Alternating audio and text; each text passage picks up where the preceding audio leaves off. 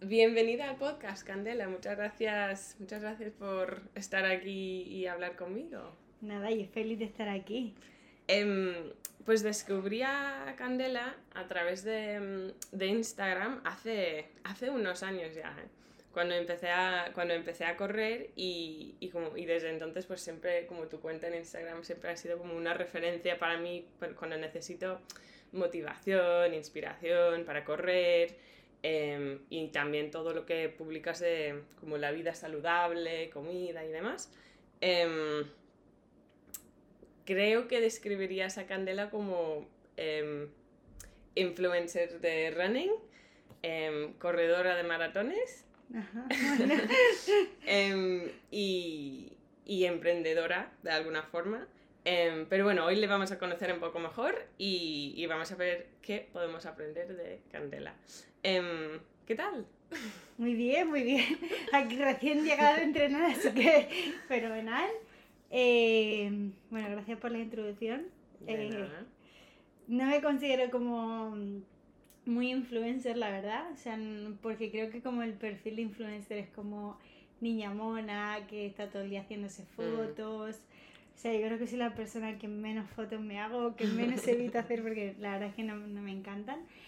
Pero, eh, bueno, hablando un poco de, de, del tema del running, como que me has dicho que, que, me quería que me presentara un poco, siempre era como que llevo corriendo hace muchos años mm. y yo como que mm, siempre con, en Instagram, cuando empezó toda la moda de tipo de la gente que hace... Eh, que sube, publica sus cosas, yo veía que la gente publicaba mucho sus looks o dónde iban y tal, y yo mm. verdad que en ese momento yo lo que hacía era estudiar y, eh, bueno, bailaba, que yo, o sea, yo realmente llegué al running por la danza porque tuve como una crisis en la danza, eh, mm. bailaba profesionalmente danza española, y entonces fue como un poco como empecé a correr, ¿no? No empecé a correr por competir, por ganar carreras, yo empecé a correr como por que estaba muy saturada la danza y era como llegaba de mi casa a entrenar y como que me iba como a mm. correr un ratito como por despejarme. Y yo me acuerdo que en ese momento cuando empecé a correr, no sé si en Inglaterra existía, pero aquí mm. estaba una cosa que se llamaba Fotolog. No. Era como, o sea, creo que eso fue anterior a 20. O sea, imagínate cuando yo empecé a correr. Y, era como, era como una especie de Instagram, por así mm. decirlo, que tú seguías los perfiles, la gente ponía una foto y, veas un poco lo que hacía. Y yo me acuerdo que seguía algunas cuentas runner, porque en España nadie era runner, y seguía algunas cuentas de runner pues, de Estados Unidos, de mm. Australia, que era como que iban un poco más adelantadas. Yo me acuerdo que veía como, su, como sus entrenamientos y tal y decía, madre mía, y de hecho me acuerdo que yo seguía a Úrsula Corberó que ella en ese momento corría mm. y yo veía que ella había hecho como 6 kilómetros en casa de campo y yo decía, qué barbaridad, o sea, qué cosa tan loca, en plan, ¿cómo ha corrido 6 kilómetros? Porque salía y hacía 2, 3, también yo iba sin reloj, mm. era como un poco, no miraba el ritmo, no entendía el ritmo, era como un poco como por despejarme, ¿no? O sea, no iba al móvil, mm. nada. Y entonces era como un poco el momento ese de, de relax. Y y fue un poco de ahí cuando, cuando ya empezó Instagram, que ya empecé como a compartir cosas y tal, pero claro, yo compartía como mi vida en running y en ese momento todavía no había como mucho boom del running, pues tampoco, tampoco yo le daba como mm. mucha importancia a compartirlo, simplemente pues salía que había ido a correr o dónde o el recorrido y tal. Y bueno, fue ahí un poco cuando, cuando empecé como más, empecé a trabajar primero con Nike, eh, luego no hizo y ahora estoy con Adidas. Entonces fue un poco como, como ese proceso de, de Instagram, pero bueno, o sea, como una pequeña presentación y, y, bueno, y empecé ya sobre todo más, más correr en Madrid. Llevo 10 años viviendo en Madrid, pero soy de un pueblo muy pequeñito de mm. Alicante. Y, y, nada, no sé, alguna cosa más que de presentación creo que sí. No, muy bien, muy buena introducción, pero... Eh, entonces, pero ¿a qué te dedicas ahora? ¿Estás ¿Te dedicas como al running a ver, al final yo llevo muchos años dedicándome a marketing y comunicación, o sea, mm. yo también estudié marketing, entonces fue un poco cuando dejé la danza, fue un poco, bueno, esta es la segunda vía que tengo que seguir. Y, y bueno, hace, bueno, hace años ya trabajaba como para empresas, mm. eh, decidí ser freelance y ahora mismo estoy haciendo freelance de, de marketing, que es como mm. mi trabajo oficial. Y, y, bueno, pues tenía proyectos como Peanuts, eh, que es una granola y cremas de frutos secos, eh, lo de Reserve Retreat, que fue como te conocí a ti, que era como un poco retiros sanos. Mm. Eso realmente, Y, y bueno, y Adidas sí, pero realmente yo mi trabajo es detrás de, de Instagram, no tiene nada que ver con Instagram, que es un poco de, de... Sí, es verdad que Instagram me quita muchísimo tiempo, pero no, en mi, no tengo un Ya. ingreso como para vivir. No es tu, no, no es tu profesión No, oficial. no es mi profesión. Em, entonces, mencionaste que, bueno, empezaste estudiando baile, luego, luego corriendo, luego, y luego has trabajado en distintas cosas y con los proyectos como de, de Peanuts y de mm, los retiros y demás. ¿Te, considera, ¿Te consideras emprendedora o te consideras como, como o es que voy, voy donde me lleva la vida? Eh, sí, me considero emprendedora porque como que mi cabeza siempre, siempre está pensando en qué voy a hacer después, ¿no? Mm. Es como, vale, tengo este proyecto, ya lo he hecho, lo mantengo, em, y ahora pues qué puedo hacer o cómo... O sea, yo necesito como estar un poco en mi trabajo, aparte de que tú al final tienes un trabajo pues que te parece más rutinario y tal, al final me gusta como la parte de emprender como cosas que me motiven, ¿no? Mm. Como, por así decirlo, trabajar ahora y que no te moleste trabajar un poco, ¿no?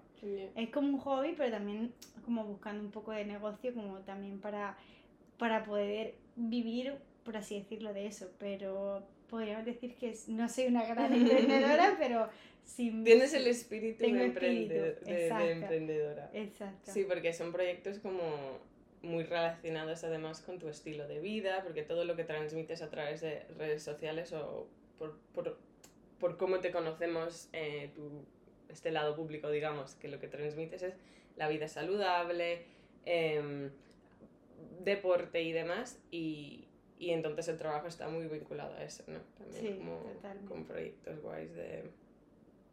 Con, con gente que conoces, ¿no? Como... Al final también lo que yo pienso cuando yo pienso en emprender es un poco como qué me gustaría consumir que no existe o, o que no lo tengo como a mí me gustaría, ¿sabes? Mm. Sí, sí. Em, mencionaste que, que estudiabas baile. Em, ¿Cómo empezaste a bailar? ¿Cómo, ¿Por qué bailar? ¿Por qué bailar? Bueno, pues si te digo la verdad, de pequeña tenía como una escoliosis en la espalda. Ah, y el médico le dijo a mi madre que tenía que bailar ballet o ir a nadar. Y eh, nadar odiaba porque odiaba meterme en el agua Mm. cuando estaba hacía frío. Y entonces empecé a bailar como a los seis años, empezó a gustarme, se me dio bien. Y mi profesora me dijo, oye, ¿por qué no haces unas pruebas para ir al conservatorio? Y entonces como a los 13 años hice unas pruebas para ir al conservatorio y vivía en un pueblo muy chiquitito.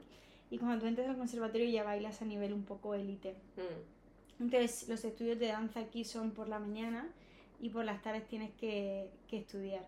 Entonces claro, me tuve que ir a Murcia a vivir eh, y ahí ya empecé a bailar en el conservatorio. Por las mañanas iba de eh, siete y media a tres y media al conservatorio, iba a casa, me duchaba, comía rápido y me iba al instituto hasta las diez y media de la noche. Guau. Eh, Entonces viví así como por cuatro o cinco años y luego igual en la universidad. ¿Qué, qué?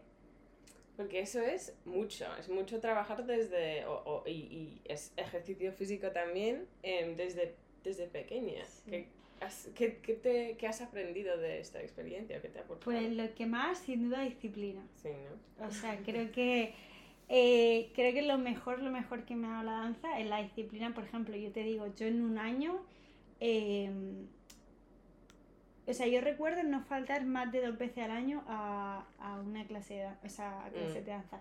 Y si faltaba era literal porque me estaba muriendo Mm, y al final son muchas horas de entreno, el cuerpo se agota. eh, luego los sábados yo tenía un entrenamiento aparte porque estaba en una compañía de danza. mm, Entonces realmente tienes que tener tanto amor, tanto sacrificio y tanta disciplina que tienes que decir a muchas cosas que no. sí. O sea, era justo plena universidad, mi amiga salía los jueves a emborracharse y Mm, yo me tenía que quedar en casa porque a la mañana siguiente me tenía que Claro. levantar a las seis y media para entrenar. Entonces creo que es una vida que es muy bonita, muy, está muy mal pagada lógicamente, pero eh, fueron como unos años muy top, ¿sabes? Pero eso sí, no tienes vida. Al final creo que el cansancio es parte de tu vida. Sí. El cansancio y los dolores del cuerpo, o sea, es Mm. como que... Por el amor de...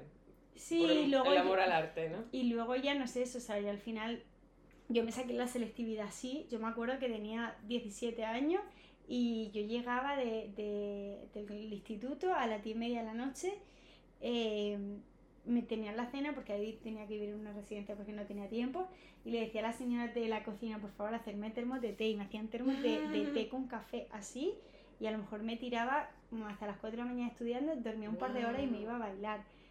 Y eso fue en época de esa manera siempre así. Y era como linterna, eh, termo de café y de té y a pasar la noche.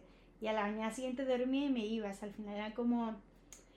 O sea, era como una, un ritmo de vida que para la edad que tenía, que yo veía a mis amigas que están saliendo de mm. fiesta, tal.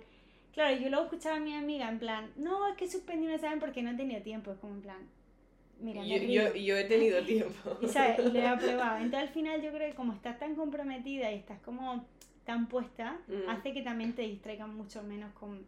O sea, yo el tiempo que tenía era como estudiar, no estás mm. como con el móvil, mm. porque es como en plan, me estoy quitándome horas de sueño, ¿no? Entonces como que realmente estás como muy focus. Es como, pues, por ejemplo, cuando estás en, en... Yo lo comparo un poco como con la vida ahora mismo, ¿no? Tienes, por ejemplo, una carrera o algo, entonces tú dices, no es que tengo que estar focus porque tengo este objetivo y tengo que llegar. Si de repente mm. es como, bueno, voy a entrenar, bueno, pues si hoy me lo salto no pasa nada, como que siempre te estás perdonando muchas cosas, ¿no? Entonces creo que si hay un momento como que este es mi objetivo y al que quiero llegar y lo tienes muy claro, mm. no existen los perdones porque como que en mi pueblo se dice como, no me acuerdo cómo te diré, pero como palo, palo a gusto no duele, ¿no? Algo así, como en plan, que aunque te peguen y sea duro, en mm. plan si te gusta, en plan, no, o sea, no... La gente desde fuera lo veía como en plan, esta niña está loca, pero cuando tú lo estás haciendo desde dentro y es muy duro, pero estás disfrutando el proceso, para ti no es, no es tanto en ese momento. De hecho, yo ahora lo veo y es como, qué locura, ¿no? Lo veo desde fuera porque yo sé las horas que me he echado en, en todo eso y, y, digo, madre mía, y sobre todo porque en el mundo lanza es un mundo muy duro. Mm. O sea, un mundo muy duro que tienes que llevar mucho muy de perfeccionismo, ¿no? Muy perfeccionismo, muy tienes que dar cuidado porque de repente te pueden decir que estás gorda. Sí, y eres muy eh, joven. Y eres muy joven. Y hay mm. muchos problemas de anorexia. Yo nunca tuve, pero porque yo es verdad que nunca he tenido en mi casa como un ambiente que haya dieta o haya una obsesión por la comida, entonces creo que mm. eso era muy importante. O sea, en mi casa pero mi amiga es que su madre es como, no, tienes que adelgazar, no, tienes que no sé qué. Y ahí van como hiper mega mm. condicionadas, ¿sabes? Sí, y interiorizando todos esos comentarios desde, desde muy Desde muy pequeña. Sí. ¿Crees que el baile es algo, volverías al baile? ¿O, o el baile forma parte de tu vida hoy? O... Pues mira, yo como cuando acabé el baile, que fue cuando me vine aquí al, Madrid, al Conservatorio de Madrid, lo pasé tan mal, o sea, mm. mal de tener unas épocas como de depresión, estar mal conmigo misma. Mm. Eh, le cogí un odio a algo ah. que, que, yo amaba. Entonces, por eso cuando yo acabé, eh, también las profesoras de aquí de Madrid me hicieron como un poco la vida imposible porque yo venía como de Murcia y tal. Eh, fue como, mira, algo que amo tanto, lo estoy empezando a odiar, decidí como terminar esa etapa y que no me hiciera como, como mm. cuando un novio te deja, ¿no? Como en plan, mira, está siendo tóxico, tengo que dejarlo. pero lo amo. Mm. Eh, entonces, bueno, era como un poco eso. Eh, lo dejé como en 2016, que fue mi última actuación en el Teatro de Colón, mm. en el Fernán Fernán Gómez abajo, y dije, le dije a todos mis amigos, por favor, venir a verme, probablemente sea la última vez. Y, y, fue mi última vez que bailé, y eso fue pues hace seis años. Y, y, ya nunca más he vuelto a bailar. O sea, nunca me he puesto un tacón, nunca me he puesto unas castañuelas, una falda, nada. Sí que es verdad que voy a ver a mis amigos y tal, y como que me... Te hace ilusión. Me revuelve, sí, digo, ay, bueno, me encantaría un poco. Pero quiero hacerlo en el momento que yo diga, quiero hacerlo, ¿sabes? Que no tenga como... Exacto. Cuando estés como preparada. Sí, cuando esté preparada. Mm, qué interesante. Sí. Porque lo, y luego empezaste a correr. No, ya había empezado a correr. Ah, ya yo empecé a correr mucho antes, pero sí es verdad que en, las temporadas que estaba muy bailando a mucho nivel, tenía que correr a escondidas, porque mm. no, no me dejaban. Ah, claro, porque si te lesionas o si estás cansada. pero te gustaba tanto que salías de todas sí, formas. Sí, salía a correr un poco a escondidas, lo que pasa que no hacía tantos kilómetros, a lo mejor hacía 8 como mucho, también tenía muchas horas de ejercicio atrás, tampoco me podía pasar. Pero sí, o sea, yo empecé a bailar, cuando, o sea, yo empecé a correr cuando tenía 16 años, pues, y yo acabé danza cuando tenía 23, mm. pues estuve como 6 años corriendo. Mm. hacía alguna carrera, pero tampoco lo publicaba mucho. O sea, Mm. solamente publicaba un poco las carreras, pero muy disimuladamente. Porque te iba a preguntar si, si correr de alguna forma te ayudó cuando acabaste de, el, eh, cuando terminaste de bailar y como cerraste esta etapa, si el running te ayudó como a tener algo tuyo, a volver a ser candela de alguna forma. No, o sea, yo totalmente, yo siempre digo como que igual que la gente es muy fan del yoga y te dicen que el yoga es tu momento y, tu, y tu tal, yo digo que, que para mí eh, es así el running, porque yo cuando salgo a, a correr, si salgo con gente, al final que también me encantan las salidas con gente y, salidas sociales, me encanta compartir esos momentos, pero también me encanta salir yo sola y es como un momento de meditación, porque yo siempre digo que yo desde que empecé a correr, yo sentía que cuando yo corría, de alguna forma como meditada, meditada, ¿no? Era el momento en el que no estaba mirando el móvil, no tenía nadie que me hablara. Al final es como tú, en plan, yo pensaba mucho pues que cómo me sentía, eh, qué era lo que podía hacer para sentirme mejor, Mm. eh, un poco como, como mi momento, ¿no? Entonces yo creo que todo eso como lógicamente sí me ayudó como mucho de ahí y lo que yo siempre digo que yo comparaba mucho el running comparado con la danza, es que tú por ejemplo estás en danza y tú haces una coreografía y hay, hay muchísimas personas fuera que te están evaluando, está Mm, bien, está sí. mal, eh, y están pensando ya bien, bien o mal de ti, pero te están evaluando, ¿no? Es una, como una carga que tú tienes encima y una presión, me están mirando, me están evaluando, y que a lo mejor para lo que ti- para ti está bien, para mí está mal. Mm. Entonces tienes como muchas controversias. Sin embargo, lo que yo siempre digo, y estás compitiendo con mucha gente a tu alrededor, por un puesto, que es un puesto de solista, un puesto de lo que sea, un puesto de salir a una actuación, de no, y hay mucha presión, ¿no? Lo que yo veo del running es que al final tú compites contigo mismo y no tienes que... Si tú miras los resultados de las otras personas es porque tú quieres hacerte daño, Mm. pero realmente tú estás corriendo, no hay nadie detrás que te esté evaluando. eh, si tú pisas mal es tu problema, es decir, tendrías que pisar mejor para no lesionarte o no hay nadie que te esté evaluando, oye, pues qué mierda has hecho de correr o, o, mm, qué mal te está yendo. Yeah. Al final, en el running es más tú, tu progreso contigo misma, es decir, bueno, pues ahora he corrido tanto y quiero llegar a tanto, vale, pues voy a ponerme a poder llegar. Eh, creo que algo mucho más motivante para una persona much- muy satisfactorio en, en el cambio de, de lo otro que no, no depende tanto de ti, por así decirlo. Sí, estás siempre buscando... mm, A ver, el running es muy satisfactorio porque el... es, es todo tuyo. Yeah. Entonces, y, y también el progreso se nota rápido, creo, siempre con el running. Sí, si te pones, sí. si lo haces, sí. Si lo haces, sí. Que la gente es como que quiero. El otro día me dice una chica, ay, es que he salido tres veces a correr y, y, y no llego a correr a cinco minutos kilómetros. Como, Paciencia, con mucha paciencia. Em, hablando lo que mencionaste de meditación y tu momento, porque tú no corres con música, ¿no? He leído que lo que has Mm. dicho esto. Em, y eso me, esto me parece, a ver, no imposible, porque me gusta, también como me gusta correr sin música, pero, pero ¿por qué no, no corres con música?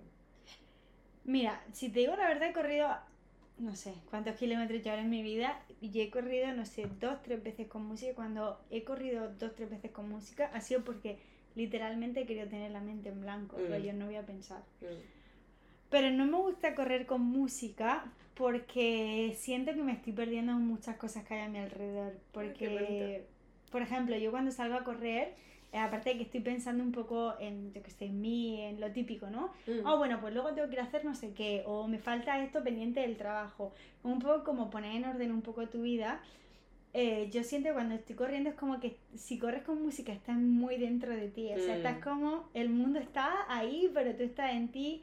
Sí, estás escuchando la música, pero no dejas como que estar escuchando. O sea, yo voy corriendo y estoy, estoy viendo que hay alrededor. De hecho, yo amo salir a correr en una ciudad nueva y mirar qué hay alrededor, porque yo, por ejemplo, me voy cuando me fui a Boston, ¿no? A la maratón que yo no he ido nunca, pues dije, mira, pues un día si salí por el río y tal, que era como súper bonito, pero dije otro, pues me voy a ir a eh, descubrir la ciudad. Entonces me voy, mm. salgo a correr, me hago como ya un recorrido y de repente pues me encuentro una cafetería que me encanta, que ya sé que luego voy a ir a, a- a desayunar.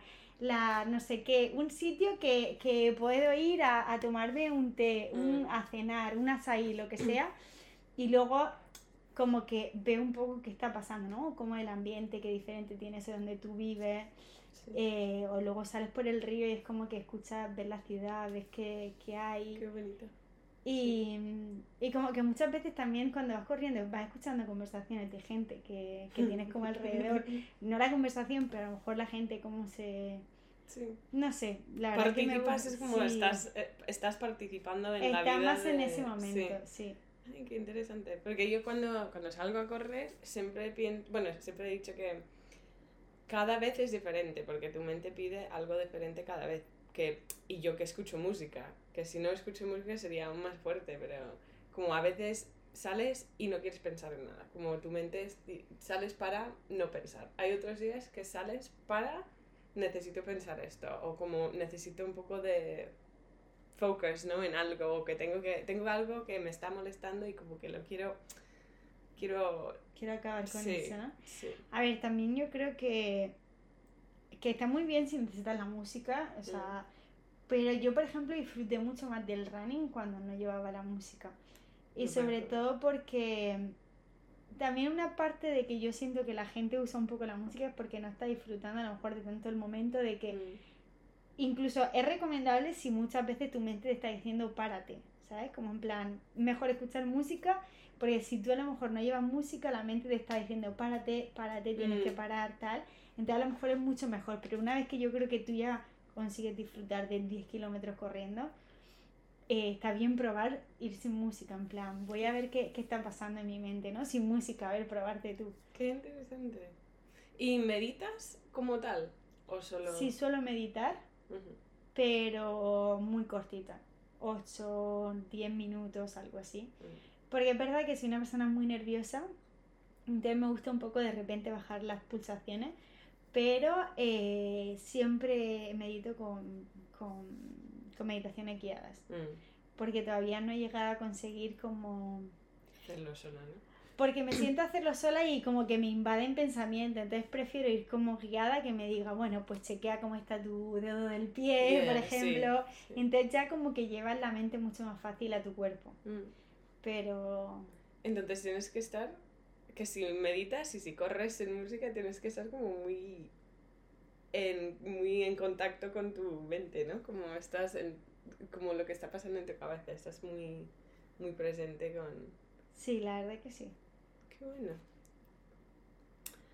A ver, ¿qué otras preguntas tengo? Cuéntame. Em, a ver. Ah, sí. Entonces estás preparando, estás preparando medio, el maratón de Chicago. ¿Qué tal? ¿Qué tal la preparación? ¿Los nervios?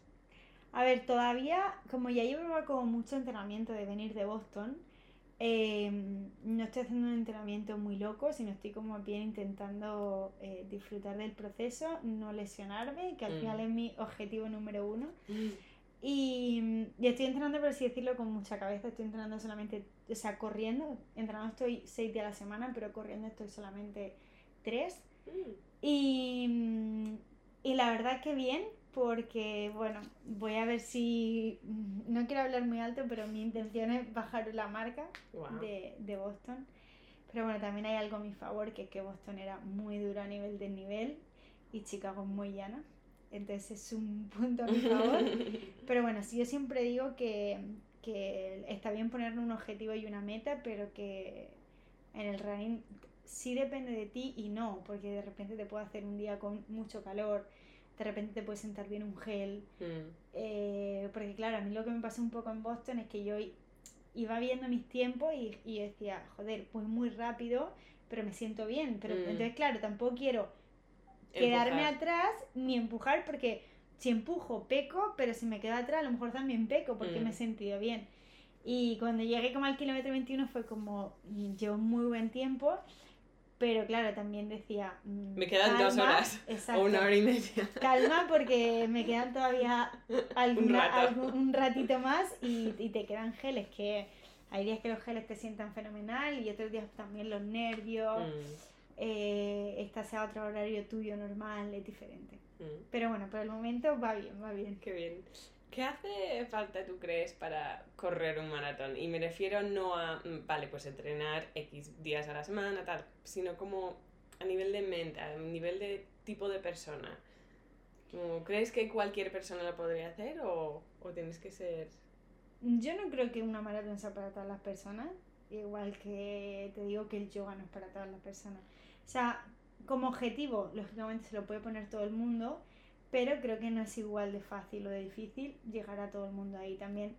Yo lo que estoy viendo últimamente es como que la gente es como que no corro y entonces me voy a correr una maratón porque es mi motivación. O sea, creo que ese es el error más grande de la mm. capa de la tierra. Es como, no voy al gimnasio pero voy a levantar 100 kilos. Mm. O sea, en el gimnasio sí dirías como, oye, qué loco, te vas a morir pero te vas a lesionar. Pero el running es como, ah, qué bien, una maratón, vas a hacer una maratón. Entonces, al final lo que yo veo es que lo que primero que tienes que tener es motivación, porque son muchas horas de entrenamiento mm. y, y, mucha cana. O sea, mucho voy a por eso, pero luego también hay que tener unas condiciones físicas para correr una maratón, sin duda. Porque, mm, lógicamente, tú cuando corres una maratón, o sea, son 42 kilómetros que tus rodillas tienen que soportar entonces, no hay que estar eh, ultra mega delgada, pero normalmente cuando tú corres una maratón, una persona de alrededor de unos 60 kilos con un peso medio, suele como mover alrededor de casi dos toneladas su rodilla. Wow. En todos los pasos. Entonces, claro, si tú ponle que estás sobrepasando y sobre todo que ya no es solamente lo que pueda sufrir tu rodilla, o sea, tus órganos sufren muchísimo en una maratón mm. porque están todo el rato botando eh, y luego a nivel cardio tienes que tener un corazón que aguante eso, porque una media de una maratón que esté muy bien son cuatro horas, pero hay gente que llega a hacer una maratón en seis horas. Mm. Que yo entiendo que es muy motivacional acabar una maratón, pero el problema es la salud. O sea, yo creo que lo primero de todo está como la salud antes de todo. Y si yo ya sé que una maratón no es sana porque tres horas y media, cuatro horas mucho tiempo haciendo deporte, imagínate seis. Mm al final tu cuerpo llega a un estrés que es mejor que tu cuerpo esté muy bien preparado para poder asimilar ese estrés que no, que no esté asimilado. Claro, luego por eso hay muerte, hay muchas cosas en una maratón. Y lo primero que también hay que hacerse es una prueba médica de cardiología para ver si tu mm. cuerpo está adaptado para eso, porque 10K, 21K es como algo que tu cuerpo, por así decirlo, en una media maratón, dos horas, algo que tu cuerpo puede aceptar. Mm. Pero ya cuando pasas de ahí, es algo que no es sano. O sea, yo siempre lo digo, una maratón no es sana. realmente para el cuerpo no es sano eso, no es esa distancia. El cuerpo humano no está hecho para correr 42 kilómetros. Entonces, claro, mm, creo que la primer, lo primero es salud, entonces por eso hay que preocuparse mucho más por la salud que por llegar a correr un maratón. Sí. Em, muy importante. Muy importante. ¿Qué, mm, ¿Qué lecciones? Porque ¿cuántas maratones has hecho? Completas, bueno, he hecho ya tres maratones y ahora en octubre la cuarta. Muy bien. ¿Y cuánto, y, y como, qué has aprendido de, de esas experiencias? ¿Has aprendido algo como sobre ti o...? Pues mira, sobre mí he llegado, mm, si te digo la verdad, me ha dado mucha más seguridad, porque mm. al final muchas veces como que lo que te he dicho antes, ¿no? Que muchas veces nos ponemos nosotros mismos, somos como un enemigo, ¿no? Que tú mismo te pones mm. como una meta de, no una meta, sino que como que tú dices, yo no voy a llegar a eso, ¿no? Que al final yo lo entiendo porque es como una parte también como de humildad que, que nos sale, ¿no? Que muchas veces que hay gente que escuchas tú, no, es que yo solo hago sobra, es como. Mm, cuidado, ¿sabes? También hay que tener que ser un poco precasivo.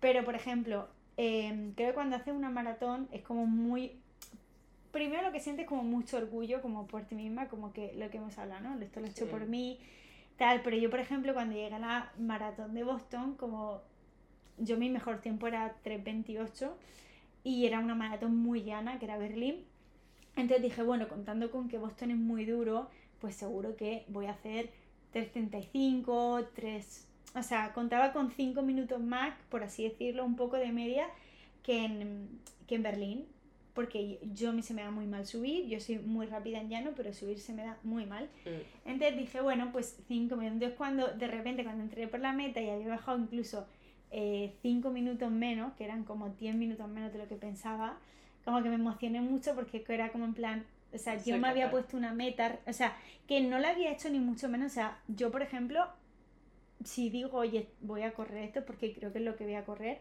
y fue como en plan, muchas veces, o sea, como un aprendizaje de qué mal que algunas veces nosotros mismos somos como nuestro propio enemigo en el sentido de no voy a Mm. hacer esto, sino que voy a hacer mucho menos porque no estoy preparada.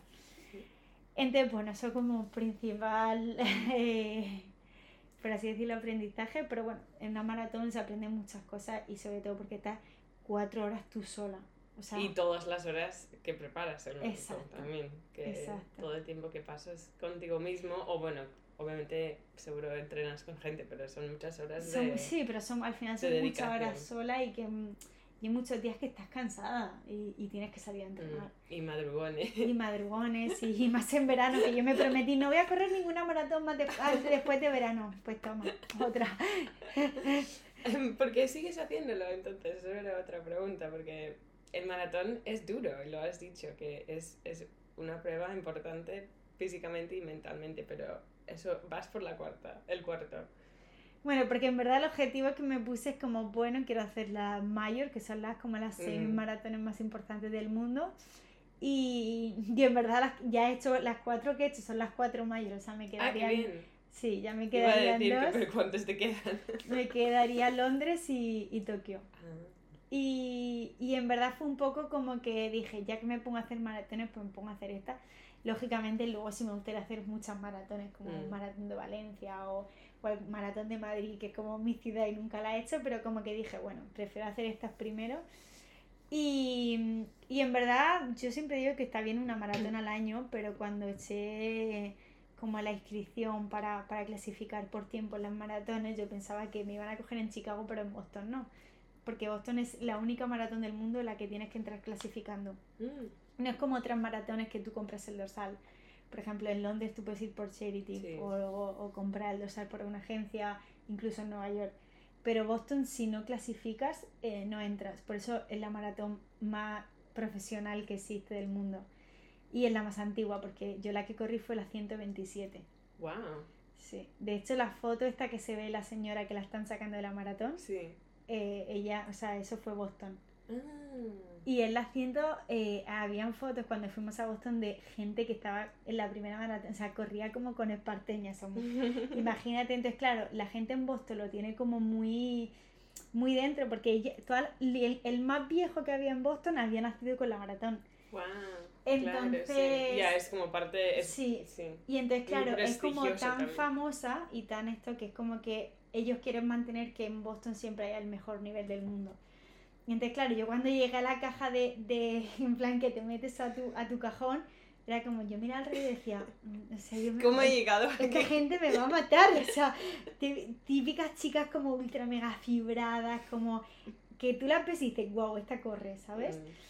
Entonces es como muy emocionante por eso. Sí, sí. Y también hay, porque el- hay el honor de hacer los maratones y como el prestigio, pero también, también hay la parte motivante de tener un objetivo, que hablabas antes de, pues, mm, todo tu adolescencia estaba, tenías que ser súper disciplinada. Yo creo que seguro que lo tienes como tan dentro de ti que tener, tener un objetivo y tener algo que lograr es, bueno, es súper satisfactorio y... Porque yo, a mí me encanta tener un objetivo. Si no tengo objetivo, como me siento un poco... No sé qué hacer. Sí, A ver, Sí, yo sí. creo que lo primero en la vida, con todo hay que tener objetivos, si no... es cierto, sí. Em, ¿Qué más? ¿Qué es lo mejor? ¿Qué es la mejor parte de correr un maratón? Esa confianza, esa seguridad en ti misma. Mm, lo mejor yo creo que... Sí, la motivación, la experiencia, el viaje. eh, También. Pero sí, yo diría que, que cada kilómetro y sobre todo mm, vivir la experiencia de una maratón. Creo que todo el mundo que corre tiene condiciones para correr, debería correr una maratón para, para sentir lo que es. Porque es como... Cuando llegas a la meta es como literalmente como si fueras un héroe. O sea, tú vas por la calle y la gente enhorabuena, tal, y es como que en parte dices, bueno, solo corrí una maratón, ¿sabes? Pero, Solo. pero, pero sí, yo diría que la experiencia en general, o sea, desde el minuto uno. A mí me encanta ver las, los maratones. Cuando hay mara- el maratón en Madrid, como me, casi me pongo a llorar. Ver la gente como corriendo me parece muy bonito. Sí. Es muy, es muy emocionante. Y lo peor, ¿qué es lo peor? Lo peor te diría que en sí el día, el dolor de cuerpo. Literal. Está Sí. muy cansada. O sea, el- cuando... Yo me acuerdo cuando llegué a la meta de Boston, es que yo dije, si hay 100 metros más no llego. O sea, es un dolor de cuerpo que es que te duelen hasta las pestañas. Y el día siguiente literal es mucho dolor de cuerpo. Sí. Y sientes que te duerme, que te due- es que es un dolor muy raro porque sientes que te duelen los órganos. Como una agujeta en los órganos de tanto bote, de tal. Por eso yo que en verdad entreno mucho y estoy preparada físicamente para hacer una maratón y sufro así, siento la gente que llega muriéndose caminando con calambres, con muchos dolores, como tiene que estar el día después.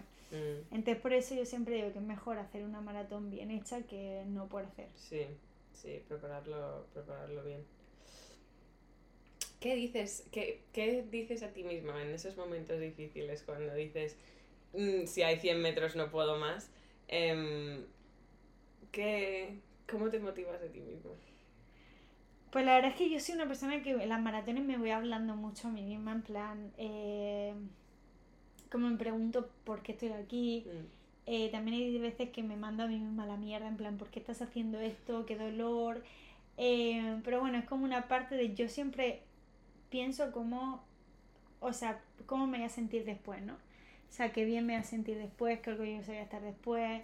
Eh, y sobre todo lo que hay que intentar es siempre mandarse mensajes positivos y de amor a uno mismo, ¿no? En plan, Candela, esto lo está haciendo por ti, nadie te está obligando porque es verdad, mm, fue una decisión propia, entonces tienes que disfrutar del proceso, eh, sacar la parte positiva, eh, pensar en, probablemente si no hubiese hecho esta maratón nunca hubiese visto este paisaje, nunca me hubiese cruzado con este señor que me está animando. Eh, o sea, toda la parte como mejor que puedas encontrar de la maratón, hay que encontrarla y como mandar más mensajes positivos, decir, Repetir, go, go, repetir. go, go. Y, y, por ejemplo, está, la gente está muy bien cuando va a una maratón y la gente te anima. Al final, quiera o no, eso es como te están mandando más vibras positivas, ¿no? Sí. Es como yo puedo y yo voy a acabar y, y, y ya, y ya estoy aquí, así que acabo. ¿Qué sería tu recomendación? Bueno, hemos hablado un poquito de eso, es cuidar la salud, yo creo, pero para alguien que quiere hacer su primer maratón, ¿qué sería tu recomendación número uno? Recomendación número uno. mm, pues que hagan un buen entrenamiento, Mm. que se hagan una prueba médica y que busquen una maratón llana. 100%. 100%. Me gusta esa última. Y para alguien, para alguien que no corre y que quiere empezar a correr, no un maratón, sino en general, que... Pues primero creo que hay que empezar a correr, aunque sea 5 minutos, da igual el tiempo que sea, pero encontrar, salir a correr, decir, bueno, hoy voy a poner una meta de 5 o 10 minutos, lo que sea, por poco que sea mejor que nada, mm, aunque sea un minuto, y encontrar como analizar es- esos 10 minutos, ¿no? Llegar a casa decir, oye, pues, ¿qué es lo que me ha gustado de esos 10 minutos? Ya sea por gente que empieza a correr por adelgazar, porque está agobiada, porque está estresada, porque no tiene un gimnasio, da igual lo que sea, pero encontrar como una parte que, que te motive y diga, vale, pues hoy he hecho 10, mañana voy a hacer 11. Y creo que ese es mi, mi primer consejo, empezar por algo muy, muy bajo, porque si dices, ah, vale, voy a salir a correr media hora, probablemente no lo consigas. Entonces, si tú primero pones un objetivo muy bajo y ver, y, y también no obligarte, porque si tú de repente dices, quiero empezar a correr, vale, salgo, pero es que llego a mi casa y todo lo que veo son malas cosas, le he cogido un odio y tal, es mejor no correr. mm. Es mejor no correr porque al final no, no estás ganando nada ahí. Sí. O sea, estás perdiendo una batalla. Sí, sí, cuando podrías probar otro, otro tipo de, Sí. de ejercicio. Tenemos algunos pre- algunas preguntas del público. A ver, cuéntame. No, son de, son de running. Em, ¿cómo, sabes, ¿Cómo sabes que estás preparado para ir al siguiente nivel? Si es, eh, pues he corrido 5 y quiero llegar a 10, o puedo llegar, quiero hacer medio maratón, o quiero hacer un maratón. ¿Cómo saber? Yo creo que al final lo tienes que saber tú mismo, ¿no? Tu cuerpo. En plan, si tú llegas a 5 y es como, ok, he hecho check, he completado mis 5K, a lo mejor es dos, tres veces más, como hacer el check-in de, sí, confirmado que estoy bien y me paso al siguiente paso. Pero creo que lo mejor es pasar como, ok, he completado mis 5K, ahora voy a hacer el 10K, una vez que he hecho el 10K ya me siento segura, voy a ir a por 21, pero no pasar de 5 a 42. O sea, Mm. creo que al final cada uno tiene que sentirlo, sobre todo la confianza de uno mismo, decir, ya lo he hecho, vale, puedo pasar al siguiente. Un poquito más, me puedo... como- Y tener confianza en sí misma Sí. también. yo creo. Em, ¿Qué suplementos, o tomas suplementos, o qué suplementos tomas y, y por qué? Mientras estás preparando un maratón. Un maratón. Eh, mira, yo suplementos, mm, la verdad que no tomo mucho suplemento, sí tomo proteína, porque al final es como una forma de, de llegar a la proteína que no podía llegar a través de, de comida. Entonces suelo tomar proteína, tomo colágeno por tema de articulaciones y todo eso sí, y me va fenomenal también. Y eh, suelo tomar glutamina antes de irme a dormir. ¿Esto qué es? La glutamina es, por así decirlo, como mm, reconstruye un poco tu masa muscular y Como hace- para sí, recuperación. ¿no? recuperación. Ok. Sí. Eh, es el único suplemento que, que tomo. Y luego cuando estoy entrenando en carrera, suplementos pues son sales, que al final es una parte súper importante porque estás sudando y lo estás tirando todo. Eh, cafeína y geles Eso durante la carrera. durante la carrera. Bueno, y en el entrenamiento. Sí, sí, las tiradas muy largas. Em, ¿Es posible preparar un media maratón en ocho semanas? Me han preguntado. ¿Qué recomiendas? En ocho semanas, sí, sí es posible si tienes una base. sí, ¿no? Sí, sí se puede. Y es correr, es Corre. correr. Salir a correr. Em, ¿Cómo elegir las zapatillas correctas para ti? Para mí, bueno, primero tendrías que hacerte un estudio de la pisada, porque no todas las zapatillas le van igual. Y después del estudio de la pisada, según qué pisada tenga, saber qué distancia quieres correr o qué ritmo, porque hay unas zapatillas que son para una distancia y otras que son para otra. Mm, Si mm, quieres correr una maratón, no tienes que llevar las mismas que para correr 5 kilómetros súper rápido. Entonces, como que mirar primero eso. Y yo siempre recomiendo que nunca se pidan las zapatillas por internet. mm, O se pueden pedir por internet, pero primero vayas a una tienda a probártelas. Porque las zapatillas cada una tiene una forma, unas ajustan más el dedo, otras más el talón y es mejor probarla. Y vale hacer check, están súper baratas en la tienda X de internet, pues primero probarte en una tienda y luego te las compras donde quieras. Es un mundo. Sí. Las zapatillas. en este podcast, un poco para, para ir cerrando, pero en este podcast la idea es explorar la palabra wellness, ¿no? ¿Qué quiere decir? Porque se usa mucho hoy en día y es un poco descubrir las formas de entenderla. ¿Para ti qué significa esa palabra? Para mí significa como bienestar conmigo misma. Ya sea en el deporte, en la comida, en darte un baño de sal, en tomarte un vino con una amiga. Para mí es como cuando tú sientes que estás bien, ¿no? O sea, y no te estás como culpando, machacando. Es como, yo lo siento como, a mí la palabra me trae como mucha paz, ¿no? Como mu- mucha calma. Mm, Qué bonita. Sí, es como estar... o sea, yo siempre pienso que es entenderte, ¿no? Estar como consciente de tus necesidades para, para estar en paz, ¿no? Para, pues hoy es el vino con la amiga, otro día es Exacto. que necesito salir a correr sin música, otro día es necesito salir a correr con música. Que parece que la O- palabra wellness para mucha gente dieta estricta y comer Mm. un aguacate al día y morir de hambre. O sea, Sí. para nada. Al final es como que para ti el wellness puede ser una cosa, para mí otra y para mi madre otra y para la vecina. Entonces creo que al final cada uno es como su bienestar y, y su paz, ¿no? O sea, Sí. nada que te esté como volviendo loca la cabeza. Sí, sí. Si la gente quiere saber más eh, sobre ti o necesitan motivación para correr, em, ¿dónde te pueden encontrar?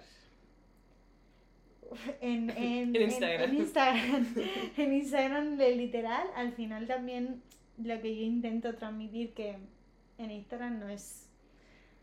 eh, sobre todo es como lo que a mí me motiva a hacer o cómo yo mantengo mi día a día como, como sano, ¿no? Que un poco por lo que la gente, que yo últimamente siempre que creció mucho en redes, pero yo también creo como del feedback que me da la gente, es como que ahora antes buscábamos todos un poco la niña mona de, de, un vestido que te inspira para vestir, tal, no sé qué. Creo que todo el mundo estamos convirtiéndonos en un poco más nuestra versión sana y un poco lo que tú buscas como como una motivación más allá, ¿no? En plan, o cómo hacer un morning routine o cómo salir a correr o em, cosas como que realmente te aporten en tu día a día, que es lo que yo un poco intento mostrar o que es lo que a mí me serviría, ¿no? Sí, un poco. Sí, y lo que disfrutas. Sí, exacto, que al final es muy importante disfrutarlo si no lo dejas, si no lo dejas.